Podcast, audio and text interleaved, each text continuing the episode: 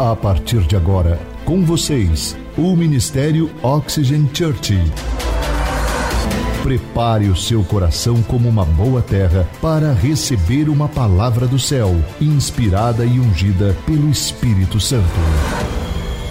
Experimente agora estar debaixo de uma atmosfera na presença do Espírito Santo de Deus. Você está pronto? Então prepare-se, porque a palavra chegou. Aleluia! Sabe, nós estamos em uma, uma série chamada Sem Ofensas. Repita comigo: Sem Ofensas.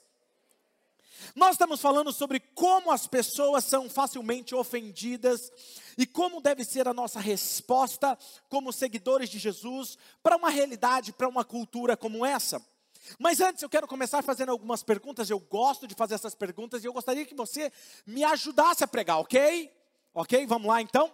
Então, quantos aqui sabem que o diabo veio matar, roubar e destruir? Levanta a mão. Muito bom. Vou fazer uma próxima pergunta. Quantos aqui, quem aqui gostaria de andar perto dele todos os dias, sendo parceiro dele, aliado nessa missão? Levanta a mão.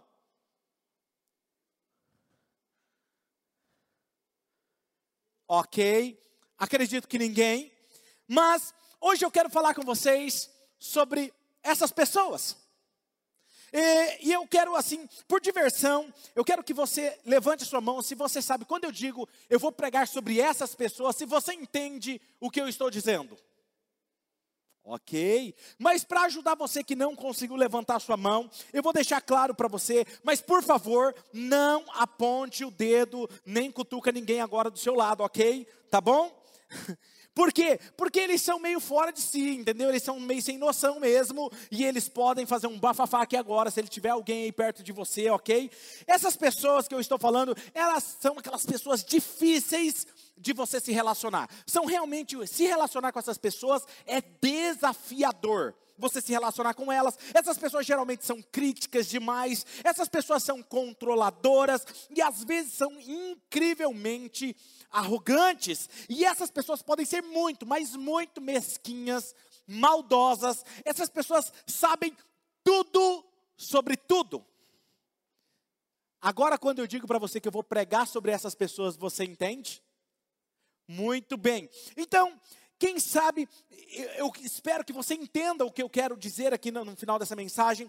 Você vai, por exemplo, esse tipo de pessoa, você vai ver eles fazendo tempestade, fazendo um barulho nas redes sociais, ou fazendo comentários desnecessários lá no seu escritório, lá no seu trabalho. São pessoas que gostam de estar envolvidas em boatos, diz que me disse, ai, você viu o que fulano fez, viu o que fulano falou, sabe? Quase sempre há alguém perto de nós quando estamos falando sobre esse tipo de pessoa. Às vezes, esse tipo de pessoa, ele simplesmente, ele gosta de fazer, por exemplo, às vezes naquelas reuniões da família, você vai terminar aqui, você vai para uma reunião da família e geralmente tem algum parente. A gente entende nossos parentes e está tudo bem, mas tem alguém lá que no meio de estar tá todo mundo em paz, ele vai levantar e vai falar o que não deve. Aí você fala assim: essa pessoa acabou de perder um momento de ficar em silêncio. Não é? Então, eu quero fazer assim uma pergunta. Talvez você estava falando assim, você esteja falando assim, não, pastor, na minha família, graças a Deus, não tem ninguém assim. Muito provavelmente, se você está falando assim, você é essa pessoa. Não, pastor, não tem. Então, vamos orar. Vamos orar para que Deus revele a você, ok? Então é por isso que hoje eu quero falar com vocês sobre uma mensagem com o título Como lidar com essas pessoas. E de uma forma que honre elas, que demonstre amor de Jesus, o amor de Deus por elas. Nós não queremos de forma nenhuma denegrir a imagem de ninguém, mas muito pelo contrário, olhar para a palavra de Deus e, e mostrar o amor de Deus hoje, ok? E se possível for, vou me sentir muito honrado se você puder fechar seus olhos mais uma vez e orar comigo. Senhor Jesus, nós pedimos que o Senhor unja a Sua palavra e abra os nossos olhos, Senhor, para aprendermos a lidar nos nossos relacionamentos, aprender a lidar com as nossas emoções, e nós realmente queremos ir para um próximo nível, nos tornando alguém parecidos com Jesus. Oramos assim, em nome de Jesus, e todos dizem amém. Como seguidores de Jesus, nós sabemos que somos chamados a amar, a amar e servir pessoas. Nós somos chamados para isso, ok? E é certo que algumas dessas pessoas, elas são um pouquinho mais difíceis de ser amadas, vamos dizer assim, né? Ah, porque hoje, como nunca antes, está mais tenso, está mais difícil de amar as pessoas. Talvez você diga, você em um comentário você vai ver alguém dizendo assim: "Poxa, mas no meu tempo as pessoas não eram assim" cheia de mimimi, cheia de conversas, é, tudo é ferro e fogo, não é? Você vai ouvir esse tipo de comentário porque realmente nós estamos vivendo em um mundo cheio de complicações e muita tensão. Então, se você se encontra como eu, às vezes facilmente frustrado, decepcionado com as pessoas, às vezes você fica irritado, mesmo ofendido, eu quero deixar aqui com vocês as palavras do apóstolo Paulo. Então, eu quero que você abra o seu aplicativo da, da YouVersion, ou o aplicativo que você tem da sua Bíblia, ou você acompanhe na projeção, ou abra a sua Bíblia como livro, fique à vontade, em Efésios capítulo 4, versículo 26 27, depois nós vamos ler o 29, o 31 e o 32, ok? Então vamos lá, o texto diz assim, ó. Se vocês ficarem com raiva, não deixem que isso faça com que pequem, e não fiquem o dia inteiro com raiva. Não deem ao diabo oportunidade para tentar vocês. Não digam palavras que fazem mal aos outros, mas usem apenas palavras boas que ajudem os outros a crescer na fé. Diga comigo, crescer na fé e a conseguir o que necessitam, para que as coisas que vocês dizem façam bem aos que ouvem. 31. Abandonem toda a amargura, todo ódio e toda raiva, nada de gritarias, insultos e maldades. 32. Pelo contrário, sejam bons, diga comigo, bons, atenciosos. Diga comigo, atenciosos uns para com os outros e olha só, ele continua dizendo: e perdoem uns aos outros, assim como Deus, por meio de Cristo, perdoou vocês. Vamos começar meditando sobre o conjunto de textos que nós acabamos de ler, uma parte das escrituras da carta de Paulo aos Efésios. A palavra de Deus diz claramente: na sua ira, não peque. Na sua ira, não peque. Não deixe o sol se pôr enquanto você ainda estiver com raiva. Não dê ao diabo uma posição segura, um ponto de apoio. É isso que a Bíblia está dizendo, ela está sendo clara conosco sobre isso. E este versículo para mim é poderoso porque ele começa dizendo: na sua raiva, não peque. Não peque. E o que implica no fato de que não deve ser pecado ficar com raiva. E isso é uma boa notícia para aqueles que em algum momento está com raiva. Ok? Então a Bíblia fala assim: irai-vos, mas não pequeis. Ou seja, se irar, ficar com raiva, não é pecado, faz parte das emoções que Deus colocou em você, ok? Mas você não pode permitir que nesse âmbito da raiva você peque. E as chances são de que você pode se irar em algum momento hoje, por exemplo, talvez saindo do estacionamento, um irmãozinho daqui abençoado vai frear bem na sua frente na hora errada. E aí você vai fazer o quê? Deus te abençoe, irmão. Que a graça e a paz de Cristo vá com você.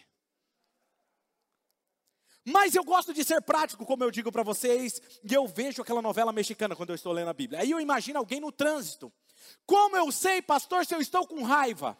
É aquele momento que você está no trânsito e acontece algo que você não está esperando, porque é sempre assim. E aí você pega e faz assim. Mas eu acho que ninguém bate a mão no volante aqui, não é verdade? Ou tem uns que faz assim. Aquele momento está dando um sinal para você: eu estou com raiva. E a Bíblia está dizendo que em algum momento, se você sair daqui, você entrar em uma postagem nas redes sociais, ou fizer um comentário com alguém, ou talvez lá no almoço, ou online, seja em qualquer momento, ler uma notícia, em algum momento você vai se sentir ofendido, talvez você vai sentir raiva. E o que acontece constantemente, que eu tento, eu particularmente, me lembrar repetidamente, é que simplesmente não há vantagem nenhuma em eu me permitir ser ofendido. Não tem vantagem, porque se tivesse realmente, nós falaríamos aqui sobre isso. Sabe, o que eu percebi em minha própria experiência é que nunca eu fiquei mais alegre ou mais feliz quando eu estou com raiva. Porque se eu ficasse, eu iria falar para vocês, gente, se você ficar com raiva, você vai ficar mais feliz. Em nenhum momento meu casamento se tornou melhor porque eu estava com raiva. Em nenhum momento dos meus relacionamentos eu me tornei alguém mais parecido com Jesus quando eu estava com raiva. Quando eu estava com raiva, eu não me tornei alguém mais íntimo de Jesus. Ou talvez eu tive mais revelações, Jesus não, porque a raiva não tem outro benefício. Tem alguém aqui comigo? Muito bom, viu? Pelo menos estou pregando para uma pessoa. Sabe, então eu preciso lembrar que não há vantagens nenhuma em você viver ofendido, mas provavelmente você vai ficar ofendido em algum momento. Então, pastor, espera aí, se eu em algum momento vou ficar com raiva, eu vou ficar ofendido, o que eu faço? Bem, eu digo a mim mesmo, o que eu quero dizer aqui para você é o que eu digo para mim mesmo: ser ofendido é inevitável. Mas permanecer ofendido, viver ofendido é uma, diga, é uma escolha. Vai acontecer de você ficar ofendido e provavelmente eu vou te ofender pregando essa palavra em algum momento. Outra pessoa talvez vai te ofender. Você não pode, talvez, em algum momento recusar de ser ofendido, mas você pode escolher como responder a uma ofensa. Essa semana me perguntaram no Instagram, na minha rede social, se eu ainda acreditava em avivamento. Eu não entendi muito bem essa pergunta, mas eu suponho algumas coisas na minha mente criativa. E aí eu respondi para a pessoa: eu não acredito em um movimento onde as pessoas estão em agitação. Mas eu acredito em um avivamento que muda caráter e transforma pessoas em alguém parecidas com Jesus. Isso eu acredito. Porque eu não consigo imaginar que o Espírito Santo toca na vida de alguém e ele não é mudado em uma nova pessoa. E é sobre isso que nós estamos falando aqui, sobre caráter, sobre a sua personalidade. Sabe, eu quero que você entenda que se você se apegar à sua raiva, e se você está sempre alimentando essa ofensa em você, e se você está mexendo na ferida, o que você realmente está fazendo é dar ao diabo um lugar para ele. Um ponto de apoio. Você está dando para Satanás, o pai da mentira, o príncipe das trevas, você está dando a ele, as escrituras chamam de controle para a sua vida. Você está dando para ele um ponto de apoio. E eu fui pesquisar um pouquinho sobre essa questão de ponto de apoio. Eu fiz algumas pesquisas. E sempre que eu pensei em apoio, eu não sei se você já brincou assim com os seus irmãos, mas na minha época é que eu saía correndo atrás da minha irmã, ah, querendo pegar ela, e ela entrava e fechava a porta do quarto, e aí o que, que eu fazia? Colocava o pé. Que é, a porta fica forçando porque você tem um ponto de apoio. Quem está me entendendo? E quando você tem um ponto de apoio, a porta não passa dali. Ou eu pensava em ponto de apoio, quando você está fazendo uma escalada, moleque gosta de escalar, não é? Aí você procura um buraco, uma fenda na, no muro, para você colocar o pé no tijolo e se apoiar e subir. E eu entendia que isso era ponto de apoio. Mas eu fui descobrindo que a palavra usada aqui no grego, a palavra é topos. E essa palavra topos, que significa literalmente um lugar, um espaço geográfico, uma sala. O que o texto está dizendo é que quando você guarda a raiva, quando você guarda a ofensa, você está dando um quarto da sua vida para Satanás. Você está tendo ele como hóspede e não se dá conta. É sério, não é? Em outras palavras, se você continuar vivendo em sua raiva, você está dando a ele um lugar em seu coração, dando um espaço para ele na sua casa, na sua vida, para ele trabalhar como ele quer. E eu não sei sobre você, mas eu não quero dar acesso ao diabo nenhuma área da minha vida. Porque eu sei que ele vai destruir, porque a missão dele é o que, gente? Matar, roubar e destruir. Eu não quero que a minha raiva, a minha ofensa, seja a chave que ele tenha acesso à minha vida. Eu não quero dar, ter aquela sensação que é errado nesse mundo, dar ao diabo acesso para atacar qualquer área que seja na minha vida. Ok? Eu não quero dar a ele acesso ao meu casamento, eu não quero dar acesso a ele, à pastora Mari. Eu não quero, porque eu acredito que se eu vacilar, ele vai entrar. Eu não quero dar acesso ao diabo para que ele tenha capacidade de atacar os meus filhos e entrar nas suas vidas e até nos dividir, causar divisão entre nós. Eu não quero que o diabo encontre um lugar, por causa da minha ofensa, encontrar um lugar para atacar os meus amigos. Eu tenho um amigo em comum aqui, de alguns irmãos aqui, que ele geralmente brinca assim, é o um inimigo tentando separar nossa amizade.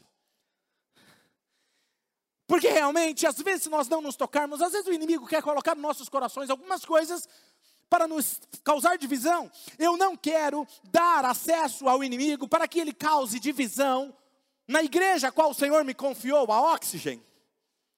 Então, se eu vivo com raiva e eu guardo amargura, eu vivo facilmente ofendido, as Escrituras dizem que você está dando ao inimigo espiritual acesso à sua vida. Então acontece, a pessoa constantemente ela guarda raiva, ela guarda ressentimento, aí ela dorme e ela acorda no outro dia comum, como, como se nada tivesse acontecido, ele não pede perdão, ela não pede perdão, e aí de novo e de novo, um dia o casamento quebra. E aí vem falar, pastor, ora, faz exorcismo, joga óleo na minha cabeça. E eu acho engraçado que é interessante, as pessoas quando têm problemas, elas vêm nos cultos regularmente. E ela fala assim, pastor, o senhor não pode abrir mais um culto de libertação, mais alguma coisa aqui? Ah, mais alguma coisa que eu venho. E aí quando as coisas se resolvem, ele desaparece. Ele não entendeu que o que resolve o problema da vida dele é ter Jesus constantemente na vida dele, nos seus relacionamentos. Não é buscar a Deus para resolver os meus problemas, eu busco a Deus porque eu amo Ele. Resolução dos meus problemas é consequência de eu andar com Ele. Sabe, você não percebe, você que tem filho, quem que tem filho, levanta a mão. Você percebe quando seu filho te pergunta alguma coisa, ou ele vem com interesse? Você acha que Jesus não sabe também? Quem está me entendendo o que eu estou dizendo aqui? Muito bom. Sabe? Então, eu, eu quero que você entenda isso, porque as escrituras dizem que o diabo e os seus demônios, eles realmente têm planos contra eu e você. Geralmente, quando alguém fala, ah, pastor, o inimigo está furioso comigo, eu falei, me conta uma novidade. Quando é que o diabo ele não tem raiva de um bom cristão? Né? Faz sentido para você? Então eu comecei a imaginar, minha mente é criativa, eu falei para vocês, e eu comecei a imaginar, imagina se eu tivesse numa reunião lá no inferno, num brainstorm na mesa do capiroto, tramando contra o povo de Deus e contra Deus. Vamos fazer algumas coisas para quebrar o coração de Deus, para realmente destruir o povo de Deus. E eu sei que é idiota falar isso, mas de, deixa eu caminhar mente fértil aqui para te ajudar a entender o que eu estou falando. E eu comecei a imaginar nós numa reunião, imagina isso uma reunião. E aí você começa a se perguntar, realmente o que que quebra o coração de Deus? O que que vai, o que que nós teríamos que fazer como forças das trevas para quebrar o coração de Deus e ferir o povo de Deus? E então eu vim com o que eu chamo de três Ds da destruição três Ds da destruição. Se eu fosse um demônio, eu tentaria tramar contra Deus, eu tentaria dividir as famílias, os amigos e as igrejas. Eu tentaria de todas as formas colocar divisão entre eles. Porque quando você coloca divisão, você diminui, você mina as forças de qualquer instituição. Ok? E eu tentaria trazer uma divisão máximo que eu pudesse nas famílias, amigos, igrejas. E honestamente, se eu fosse um demônio, seria mais fácil hoje do que em qualquer outra época. Faz sentido isso para vocês? Porque as pessoas praticamente já estão meio que divididas. Sabe? Tudo que você tem que fazer é apenas o quê? Falar de política. Começa a falar de política, faz um teste. Mas em nome de Jesus, não continue a conversa. Se você quer continuar com seus relacionamentos saudáveis. Toca no assunto de política. Fala assim, então, eu sou desse partido. Você vai ver o que acontece. Vai por mim. É só você falar um pouquinho de vacina divisão racial, social, começa a falar sobre isso, faz um mal entendido. Eu colocaria mal entendido no coração das pessoas. Eu fazia a pessoa falar uma coisa e a outra entender outra. Opiniões muito tóxicas. Não, eu quero dar minha opinião, minha opinião é essa. Você pode jogar algumas coisas sobre vacina, como eu disse para você. Não, eu acho que não tem que tomar vacina. A outra, não, eu acho que tem que tomar vacina. Não, tem que ter passaporte da vacina. A outra, não tem que ter. Ah, o presidente tem que tomar. O presidente não tem que tomar. Você acha que isso daria uma boa discussão ou não? Porque nas redes sociais está bombando esses trends. Faz sentido isso para vocês? E eu, se eu fosse um demônio, eu pensaria dessa forma. Se eu fosse ele, eu colocaria uma divisão entre os cristãos. Porque quando os cristãos estão unidos, é impossível de pará-los. Tudo que eles fazem dá certo. O próprio Deus reconheceu: esse povo é um e nada pode parar eles. Deus reconheceu o poder da unidade. Então, se eu sou um demônio, o que, eu faria? Colocaria divisão no meio dos cristãos. E eles se tornam o quê? Fracos ineficazes. Eu tentaria dividir o corpo de Cristo. E a segunda coisa que eu faria era distrair os cristãos da sua missão. E como que eu faria isso? Se a missão deles é compartilhar o amor de Deus, testemunhar sobre a sua vida para as pessoas, eu tentaria distraí-los. Eu tentaria falar com eles, ó, oh, deixe isso aí para um outro momento. E como eu faria isso? Sabe? Eu os faria discutir por coisas banais. Eu os faria realmente discutirem por coisas estúpidas. Eu os faria ficar com raiva de algum pecado dentro da igreja. Ah, mas eu não acredito que aquela pessoa que eu odeio está vindo na igreja. E vai para onde? Que ótimo que aquela pessoa que você não gosta está vindo na igreja, porque é aqui onde Jesus pode transformá-la, amém? Agora tem umas pessoas solteiras, vamos uma palavrinha para os solteiros agora. Ele começa a namorar. Aí depois termina o relacionamento. Não vou mais na igreja. Porque fulano está lá. Não, não vou no Oxygen One porque ele está lá. Filha, que ótimo que ele está lá. Que ótimo que ela está lá. Porque é aqui onde ouve a palavra. E a palavra ela é como uma espada de dois gumes que corta para lá e corta para cá. Corta para o lado dele e corta para o seu lado também. Está cheio de gente que quer o quê? Ser parecido com Jesus. Adora Jesus, levanta a mão, adora Jesus. E aí ela fora daqui, ela é outra pessoa, como se fosse uma pessoa carnal. Mais ligada ao mundo do que a Jesus. E diz, eu amo Jesus. Eu me encontro com Jesus. Ei, espera aí. Encontrar com Jesus e não sair transformado é difícil. É, aliás, é impossível. Só se você não crê. Sabe o que eu, quem está aqui comigo? Ótimo, a igreja voltou. Sabe, eu colocaria a igreja para reclamar sobre a última série da Netflix. Que está todo mundo falando mal, eu também não concordo, mas sempre tem aqueles que concordam. E aí eu viraria aquela discussão sobre a, a Netflix. Ou eu colocaria os cristãos para reclamar dos outros cristãos. Ou reclamar das outras igrejas. Não, porque eu não concordo com a igreja lá, você viu? O que a igreja lá está fazendo? Oi, a minha igreja é diferente. Esses são os famosos espirituosos. E se eu não conseguisse as, com as coisas normais que distraíssem eles, eu apenas usaria o Instagram. Você sabe o que é fácil de, de, Você começa a se comparar com a vida dos outros. E você passa, e você fala assim, mas ele tem mais seguidor do que eu. Imagina Jesus preocupado, João Batista tem mais seguidores do que eu. E João Batista, de repente, começa a perder os seguidores e fala assim: o que está acontecendo? Eu estou perdendo para Jesus? Mas a gente quer ficar se comparando. E a gente começa a olhar para a vida do outro como padrão, em vez de olhar para Jesus como nosso padrão. Sabe? As pessoas ficam compartilhando vídeos de, de, de complicação, de é, vídeos de conspiração. Ou talvez, sabe, se eu não achasse. Mesmo assim, sabe o que eu tentaria fazer? Eu tentaria fazer os pais ficarem desapercebidos com os filhos. Porque eu vou dividir a família.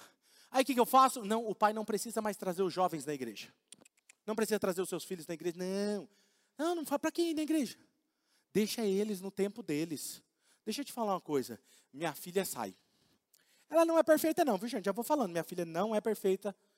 E não espere perfeição dela, não. E nem de mim. Mais uma coisa eu falo para ela: não vai sair. Se não for para a igreja, se não fizer devocional, vai. Tem coisas mais importantes para aprender. Ela está aqui me ouvindo.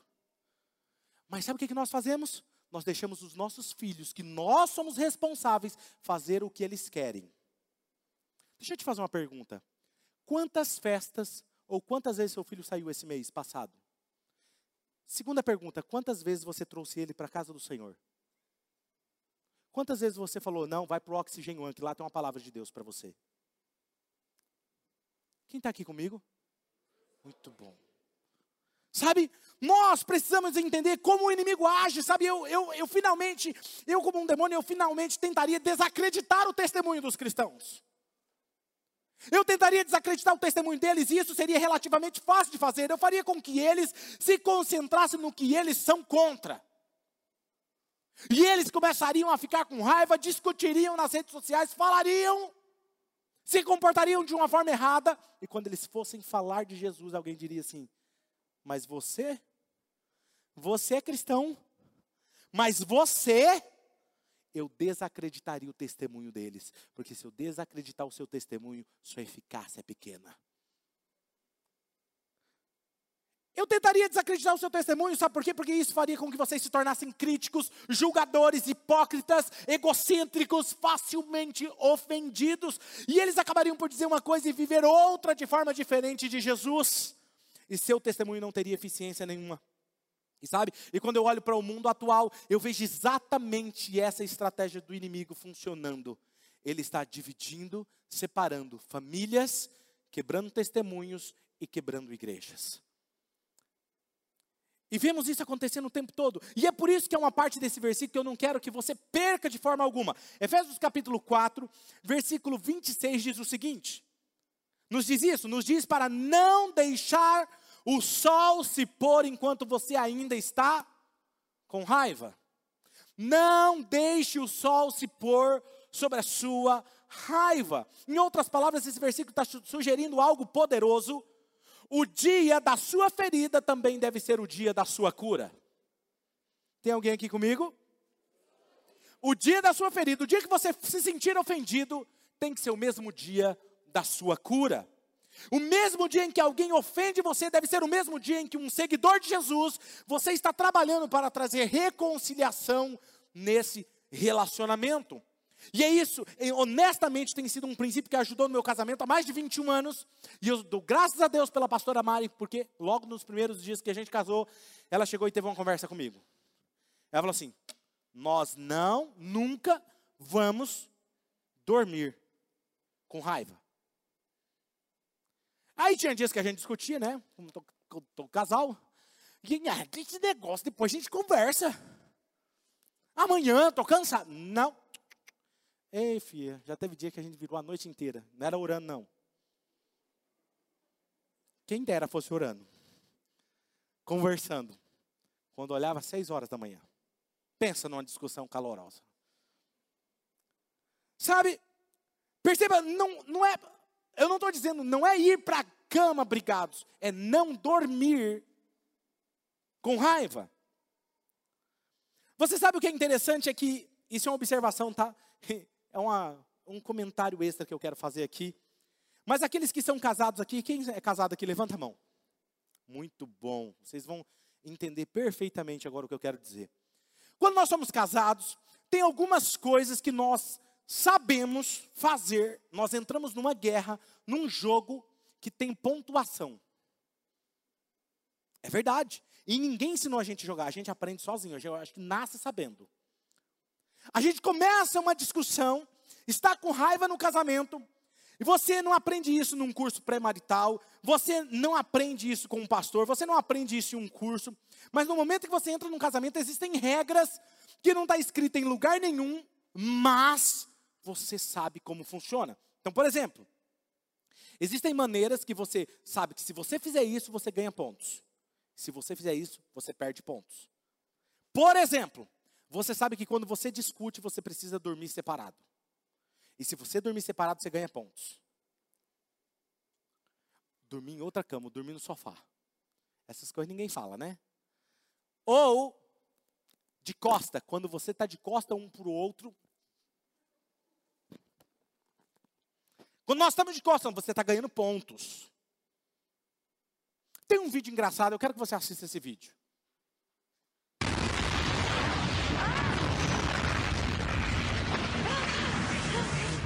Quem lembra desse filme?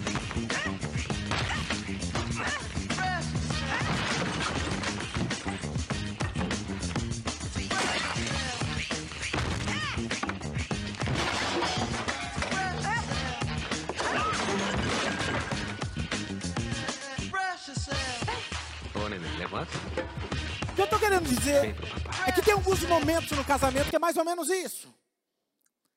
E tem outro Você ganha ponto quando você consegue puxar a coberta dela e ela vem junto.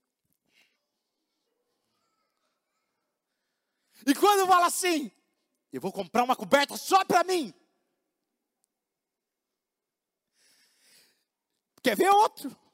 Você perde ponto drasticamente se o seu dedo relar entrar no campo inimigo. Nunca mais se rela o seu dedão no meu dedão, pro resto da vida. Hum. Hum. Fica na beirada da cama, quase caindo. Mas... Tem alguém aqui comigo? Os solteiros orem por misericórdia, acerta no casamento. Sabe, você quer ver perder é quando você faz algo divino. Você resolve tomar iniciativa e conversar. Aí perdeu o ponto de vez. Eu não sei que cargas d'água quem ensinou esse jogo para nós, mas a gente entra dentro do casamento sabendo dessas regras. Sabe? Quão diferente você acha que seria o nosso mundo, as nossas amizades, as nossas famílias, a igreja de Jesus? Seríamos diferentes no dia em que eu te ofendi, eu me desculpasse e dissesse: Você me perdoa que eu estou errado? Rapidamente. Mas você não pediu perdão. Estou pedindo agora, me perdoa. Nós, quão diferente seria no dia em que você me ofendeu, eu ter a graça de escolher perdoá-lo como Jesus me perdoou. E como ele me perdoou? Ele não esperou estar arrependido para me perdoar. Tem alguém aqui? Uou! Ele não esperou você estar arrependido para ele perdoar. Ele falou assim: você está perdoado. Nós precisamos olhar para o nosso cônjuge, para a pessoa que nos ofendeu e perdoar, porque perdão tem a ver com quem está dando o perdão, nem com quem está recebendo. Sabe? Mas eu quero que você olhe isso aqui para mim. Quão diferente você acha que o mundo seria, mesmo no dia da dor, como seguidores de Jesus, nós trabalhássemos para termos a cura. Não deixe o sol se pôr enquanto você ainda está com raiva, porque você não quer dar ao diabo acesso para dividir, para distrair, para negar o testemunho seu. Vamos continuar a ler as escrituras. O versículo 29. 29 diz assim: Não digam palavras que fazem. Me ajuda a ler, gente, que eu estou com um probleminha aqui, ok? Vamos lá? Um, dois, três. Não digam.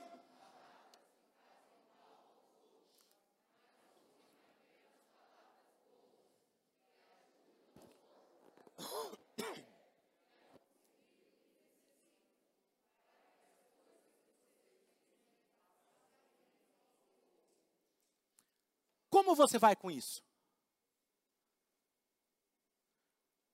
Não deixe nada prejudicial sair da sua boca, sem depreciação, sem falar mal, sem criticar, sem fofocar, sem xingamentos, nem um bando de idiotas falando coisas bobeiras. Não, não, não, não deixe nada sair da sua boca.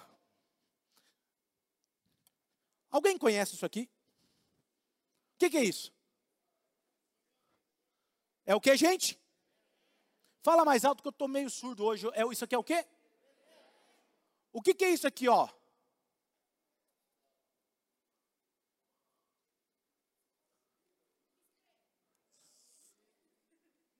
que, que é isso que saiu? É o quê? Veneno sai de dentro? Quando você xinga. Quando você fala coisas más, quando você fofoca, quando você critica, não está falando do outro, está falando de onde está saindo. Toda vez que você escolhe sair palavras más, xingar, se comportar, fofocar, fazer dissensões, você está colhendo, escolhendo ser um recipiente de veneno. Não é sobre o outro que está recebendo. Ok? Sabe, eu vou lhe dar algumas regras que nós tentamos seguir lá em casa, que nos ajuda em casa, no nosso casamento, nos ajuda no nosso GC, que é o nosso GO, que é o grupo de oxigênio, ajuda também na igreja, nos nossos relacionamentos, pessoas úteis, sabe? Para que, primeira coisa, primeira regra, nós nunca vamos apelidar ou xingar ninguém. Começa a apelidar, a gente corta. Até aqui, se eu vejo alguém brincando, até por brincadeira, não, não apelida não. Para quê? Nós não vamos xingar, não há razão, não há desculpas para desonrar ou dissuadir qualquer um por xingar. Outra sugestão seria: nunca levantar a sua voz. Diga comigo, nunca levantar a voz. Aí alguém vai falar assim, pastor, mas isso é difícil. Deixa eu falar algo para você. Ninguém nunca foi mudado porque alguém estava gritando. As pessoas mudam quando estão sendo amadas. Pastor, como é que faz? Quando um está discutindo e o outro levantou a voz, o que, que você faz? Baixa a voz. Porque você sabe, quando a pessoa está alterando a voz, é que ela está sob pressão nas suas emoções. Quem aqui já viu um feijão, alguma coisa sendo cozinhada na panela de pressão? Quando ela está sob pressão, como que faz? Não é assim? Aquele barulho está dizendo o quê? Está sob pressão. Quando a pessoa que está com a sua voz alterada, seja você o primeiro a. Se você consegue. Um tem que baixar a voz. Nunca altere a voz. Porque se os dois começarem a subir a voz, vai explodir. Quem está me entendendo? E a propósito, se você está enviando uma mensagem de texto para mim, não me mande texto com caixa alta. Porque eu entendo que você está gritando comigo textos, textos na letra minúscula.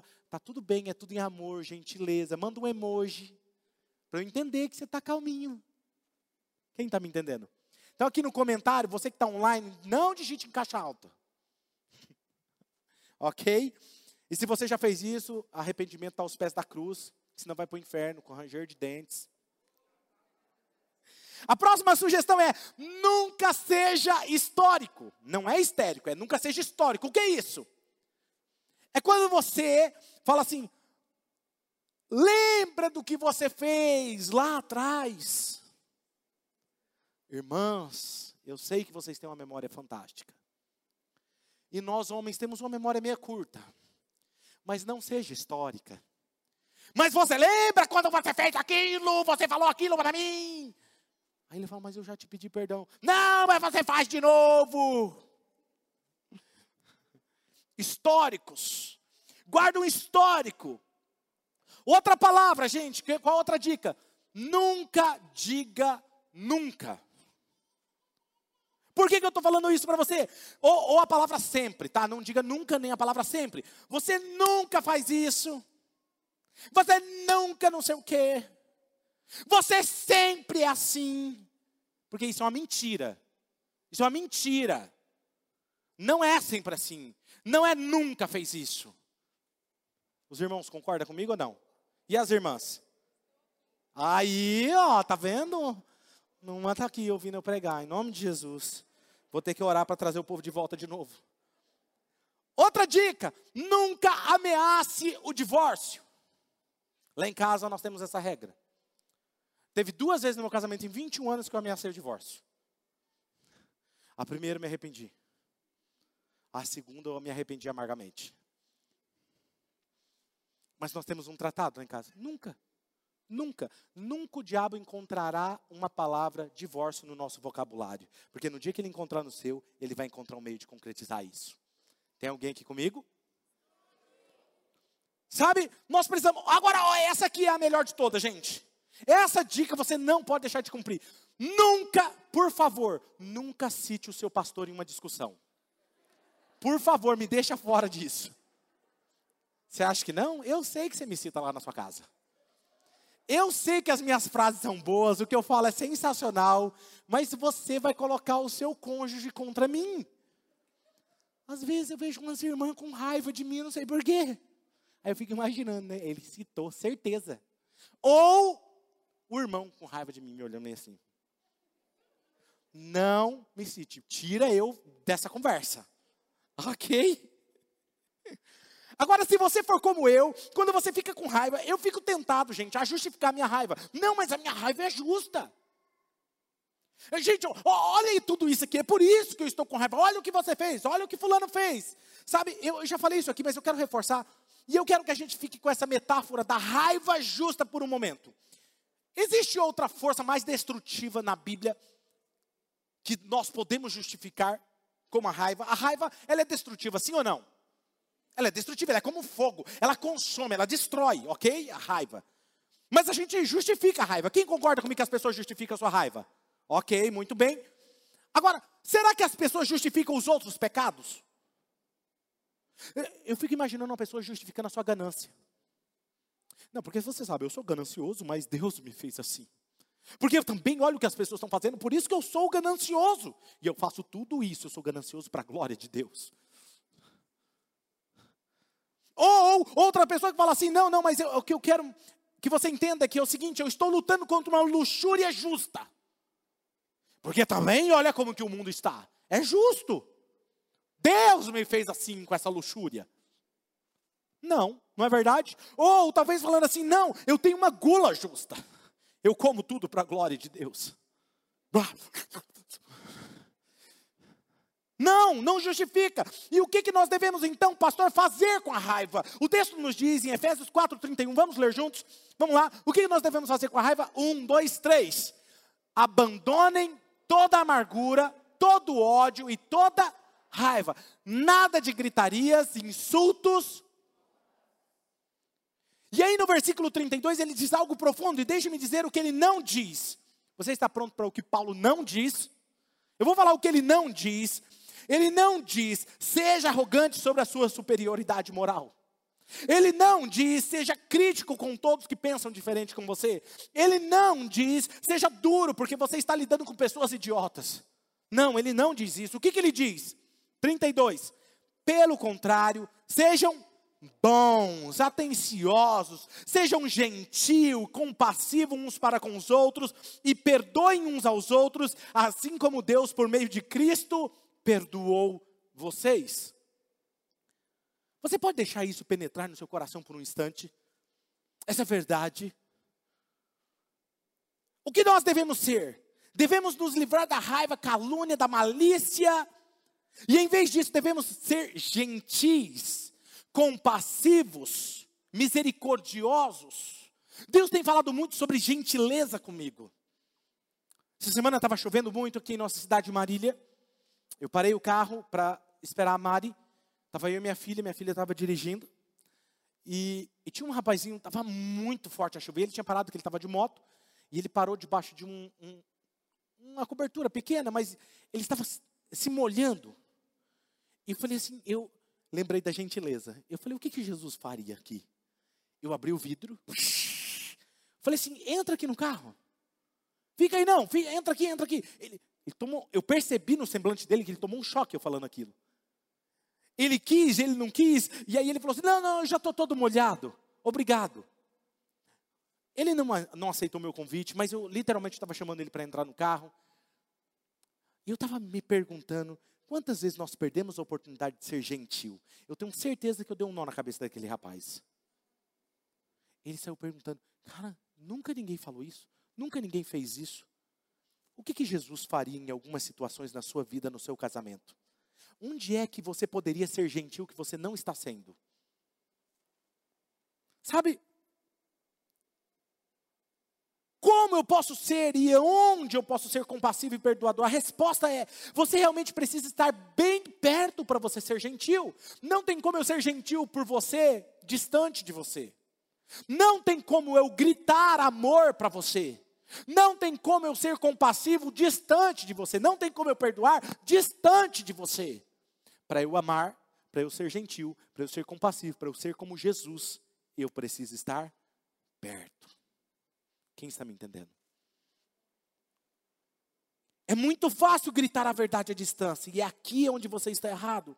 É aqui onde eu estou certo, eu quero fazer a diferença. É fácil gritar a verdade à distância, mas leva tempo para amar de perto, e muitas vezes nós não temos esse tempo. E é incrivelmente ineficaz gritar e ficar com raiva, à distância, esbravejando, falando o quanto nós não concordamos. É incrivelmente eficaz ser devagar, falar, mas rápido para ouvir, rápido para ser gentil e lento para falar. Vamos ser sinceros, nós não somos melhores do que nós estamos sendo até hoje. Nós somos melhores do que isso. Chegue perto, escute. Quando foi a última vez que você ouviu alguém que é incrivelmente diferente de você? E você amou essa pessoa? Ela é diferente. Ela pensa diferente de você. E você não a julgou, você não a criticou, mas você amou ela. É fácil lançar a verdade à distância, mas leva tempo e dá trabalho, exige esforço amar alguém de perto. Alguém aqui tem um amigo que está sempre certo sobre todas as coisas? Ele sabe sobre tudo. Tudo ele sabe. Se você quer saber qual é o melhor carro a comprar, ele sabe. Se você quer saber qual é o melhor mecânico, ele sabe. Se você quer saber se deve tomar a vacina ou não, ele também sabe. Ele sabe tudo sobre a pandemia, porque ele tem só ele tem as fontes corretas. Ele sabe em quem você deve votar, porque ele sempre tem a posição correta dos políticos. Ele sabe qual igreja está certa e que a minha está errada. Porque ele sabe tudo sobre teologia e a minha teologia está errada. Ele sabe tudo. Talvez alguém está falando assim, nossa, o pastor Claudinei é amigo do meu amigo, né? Ele está falando ele. Alguns de vocês devem estar dizendo isso, mas eu comecei a pensar sobre isso. Será que eu também não sou alguém assim? Porque eu sou o cara do microfone. Eu venho aqui todo final de semana e digo para vocês o que vocês têm que fazer. Eu digo para vocês o que eu acredito está aqui na Bíblia. E onde está a linha para eu não ter superioridade sobre vocês? Desde que começou essa igreja, eu digo: não acredite no que eu estou pregando. Eu não quero que você acredite no que eu estou pregando. E nunca, nunca acredite. Pegue a sua Bíblia e veja se o que eu estou falando está na sua Bíblia. Se tiver na Bíblia, faça. Se não tiver, fala assim, pastor, me desculpe, mas não está na Bíblia isso. Eu não quero que você me siga, eu quero que você siga o Jesus da Bíblia. Essa é a visão dessa igreja. Sempre vai ser assim. E a outra coisa que eu faço para fazer equilibrar o meu coração com a vontade de Deus eu faço essa oração e eu te desafio a fazer ela. Salmo 139, versículo 23 e 24, que diz assim: Ó oh Deus, examina-me. Porque só um que estava orando comigo. Um, dois, três. Ó oh Deus, examina-me e conhece o meu coração. Prova-me e conhece os meus pensamentos. Vê se há em mim algum pecado e guia-me pelo caminho eterno. Você já ousou fazer essa oração? Eu desafio você a fazer uma varredura de Deus no seu disco rígido do seu coração. Vê se há em mim, Senhor, algum pensamento ansioso. Vê se há em mim, me testa. Vê se há em mim alguma ofensa, algum pensamento ofendido. Deus, veja se há algum caminho ofensivo em mim, conduza-me ao caminho da verdade.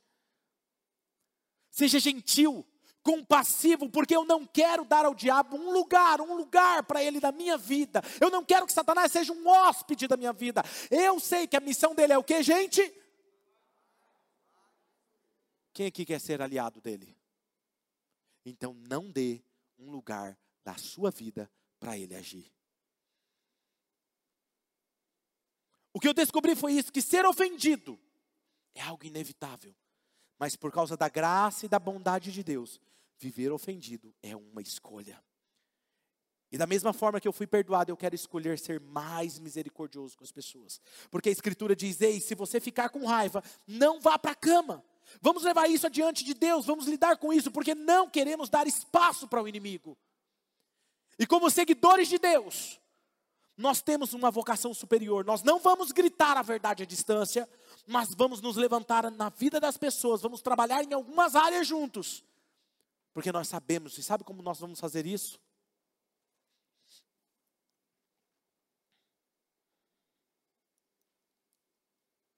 Quem conhece esse cheirinho?